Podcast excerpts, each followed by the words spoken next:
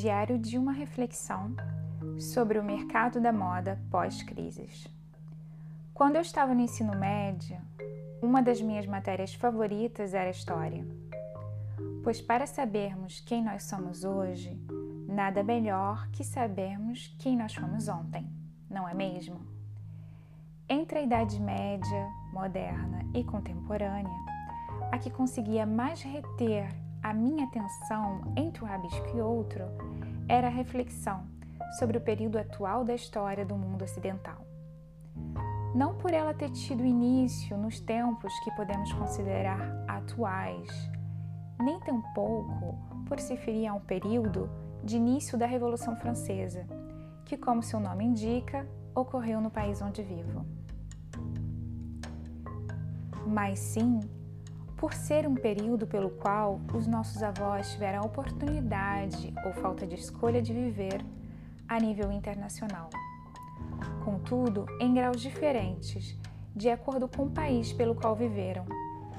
E entre uma guerra e outra, os eventos marcantes foram forjando o caráter dos nossos pais e os educando e conduzindo à sociedade que vivemos hoje.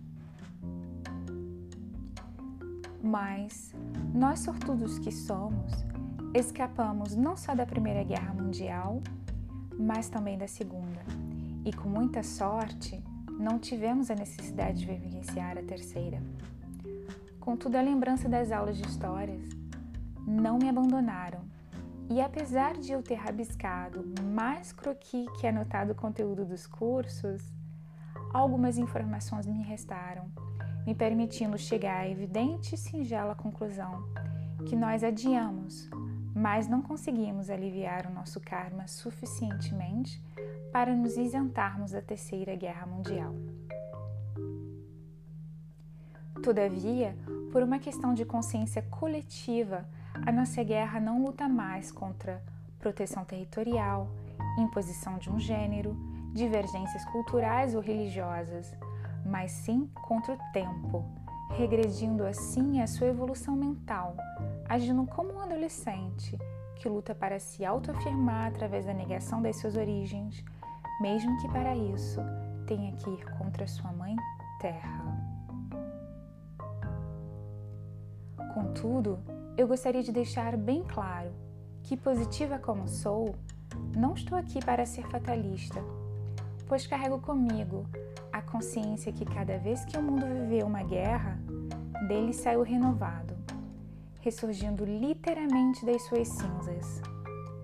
Sendo assim, o objetivo dessa reflexão é que possamos repensar os nossos erros e, através da nossa história, melhor compreendermos o nosso presente, a fim de nos prepararmos para o nosso futuro.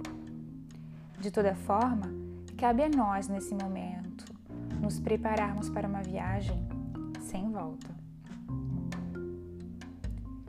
Mas antes de procedermos ao embarque, eu gostaria de comunicar aos navegantes o fato que não estamos aqui para analisarmos a história através de suas evoluções sociais, mas sim vestimentais, mesmo que seja impossível separar uma da outra. E para isso, eu lhe seria grato se me dessem a oportunidade de nos afastar dos últimos anos em que a moda tem sido vista como sinônimo de futilidade, para voltarmos no tempo em que ela não foi todavia assim. Mesmo que esse julgamento precipitado possa ser compreensivo na atualidade diante do forte investimento de grandes indústrias para com o marketing, a fim de nos levar a consumirmos desmedido a moda não se resume ao consumo. Ela se reinventa ao longo dos séculos e, queiramos ou não, a consumimos pelo simples fato de nos vestirmos conforme o nosso tempo e nível social, mesmo que esta narrativa seja feita de forma inconsciente. E para que você possa melhor compreender o rumo da nossa viagem, permito-me lhes explicar como eu cheguei até aqui.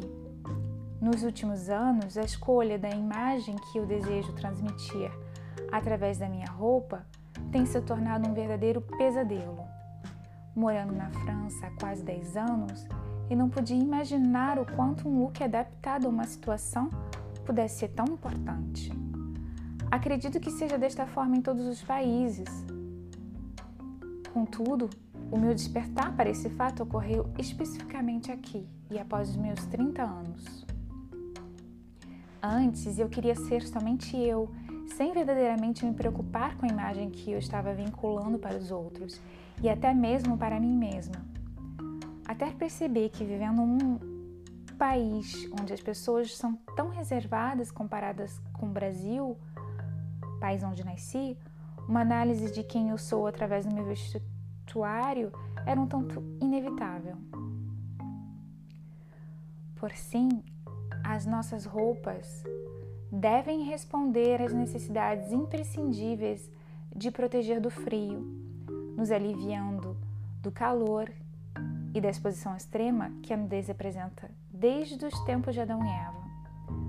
Contudo, ao passar dos anos, ela vem executando cada vez mais o árduo trabalho de definir uma só personalidade quem nós somos no exato momento em que nos vestimos mesmo diante do fato que múltiplas personalidades habitam em nós.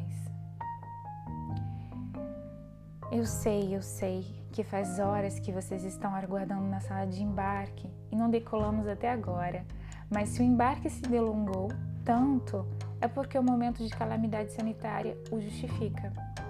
Contudo, mesmo que sendo a condutora dessa viagem, não sei lhes guiar o caminho, mas apenas analisar com humildade outros semelhantes já percorridos, para quem sabe com eles aprender e seguir um rumo mais maduro através dos nossos erros e acertos.